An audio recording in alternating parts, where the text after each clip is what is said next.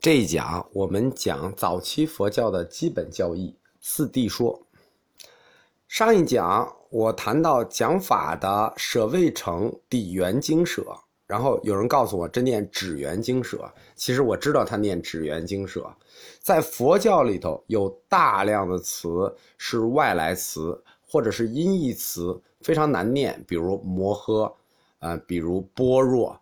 啊，我可能在讲课里都会念念出这个我自己的音来，比如般若，我都不会念般若，因为是这样，这个大乘讲法所有发音是以弘法为目的，就是以传法者弘法的方便为目的，所以我们一般不追求呃每个音都给大家念正确了，可能有的音会念错了，然后大家知道是什么意思就可以了。下面我这章讲早期教义四谛说。佛教经典，它不是一个人创造的，或者说佛陀并没有写过一本经书，而且佛教经典也不是一个时代的产物，它是长期的、多民族的、多文化的产物。因为佛教经典，它随时随地都会以如是我闻的形式涌现出来。现在，明确的可以证明是佛陀本人意思的，只有《小乘阿含经》，剩下的可以说全部不是佛陀的意思，甚至是违背佛陀的意思。佛教跟印度教有一个共同特点，就是非常的宽容。产生在印度的宗教都有这种宽容的特点，这跟他们对真理的把握有关。佛教和印度教，就是在印度这块地区的人，他们有一种概念，说真理是山顶上的明珠，但并不是只有一条路才能爬到山顶，可能通过不同的路都能当登到山顶。所以，把握真理可以自己寻找自己的道路，而佛教经典。就是这么一个特例，我们可以明确的给大家讲，没有一本佛经是佛说的话，能表达佛经意思的也仅仅是小乘阿含。佛祖没有留下自己的经书，当他入灭的时候，有弟子问佛祖：“你死以后，我们以何为师？”佛祖说：“以戒为师。”讲到这儿，我们就要讲判定一下哪些教义是释迦牟尼的思想。哪些教义是后来的思潮？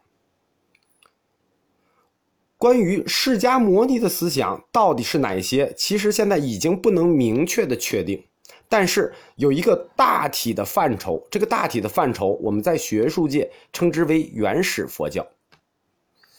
原始佛教或者说早期佛教，对当时沙门普遍都关心的本体论问题不愿意考虑。我们。前章曾经谈到，印度教哲学喜欢讨论本体论，中国哲学喜欢讨论集体论，而释迦牟尼他也不愿意讨论本体论。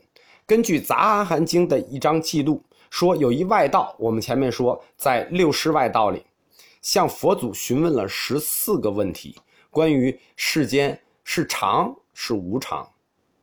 世间有边还是无边？如来死后是有是无？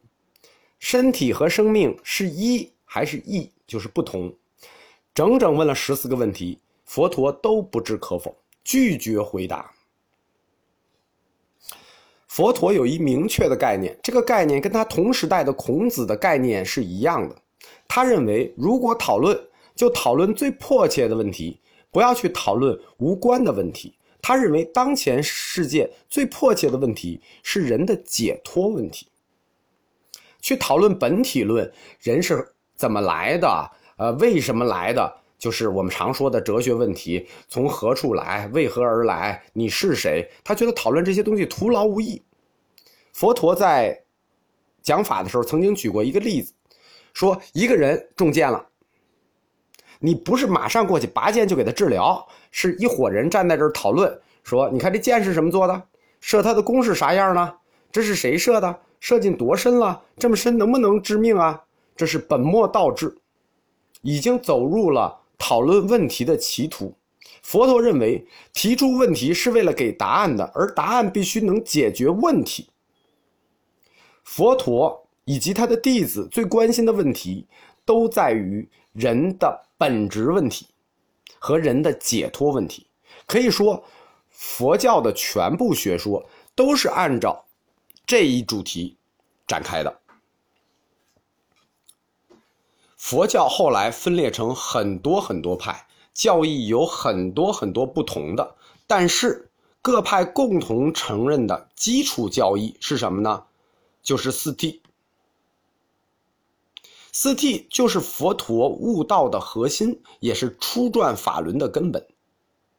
我们都很清楚四谛，而这个谛，这个也是个中文没有的字，这是一个印度哲学的专用字。在印度哲学里，“谛”这个字是概念的意思，是实在的概念或是概念性的真理的意思。就是说，呃，印度管真理概念或者实在概念就叫做“谛”。所谓四谛，就是四真理或者四实在。四谛，苦集灭道，这个大家都知道。苦集是一部分，灭道是一部分。这是大家在谈四谛的时候，呃，不注意的细节，就是苦集在谈一个问题，灭道在谈另一个问题。苦集谈的是人的本质和本质形成的原因，而灭道是指明了人解脱的方法和归宿。就是说，两者，苦集是解释世间法，而灭道是解释出世间法。我们展开一下苦集灭道的讲解。如果大家对这种学理式的东西没有什么兴趣，可以不听后面的呃这一章，因为这个东西就进入理论上了。首先，我们谈一下苦集。苦谛是把人生判断为苦，并以此为真理。这个实际是佛教立论的基础，不容讨论。一旦讨论，就会出现整个佛教大厦倾倒的问题。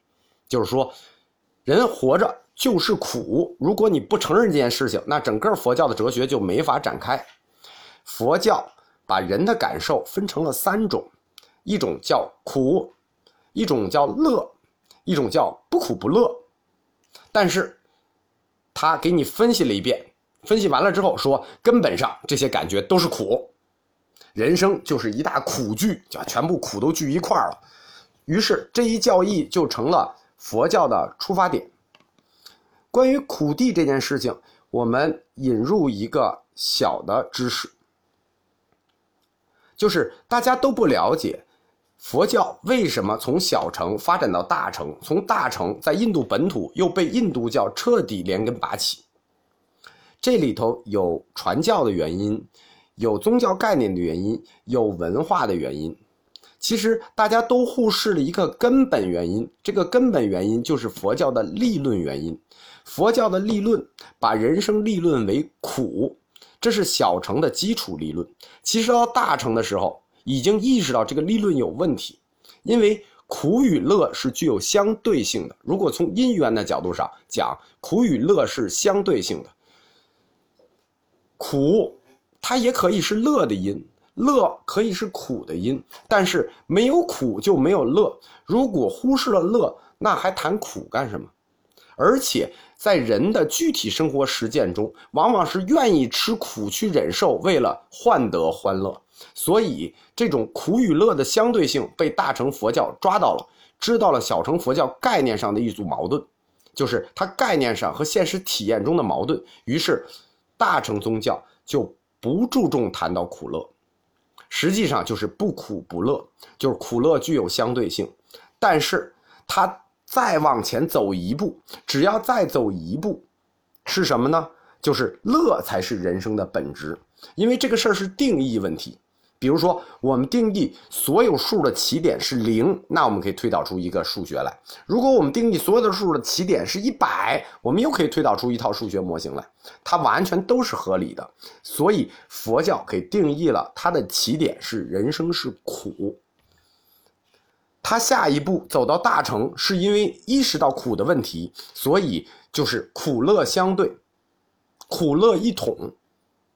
他再往前走一步，那人生就是乐。所以到了印度教的时候，就把追求欢乐、追求欲望、实践欲望，变成了教义的一种根本。所以，而这种教义却是更受老百姓欢迎的，就是不是什么时候老百姓都愿意听你整天讲人生是苦啊，人生是苦啊。大部分的老百姓还愿意听你讲人生是乐呀，如何实现你的乐呀？所以，他佛教。的发展过程，包括在印度的灭亡过程，把各种原因的和合，其根本原因实际是他对人生整个的立论原因，就是他的立论是人生是苦，这也就是所谓苦地。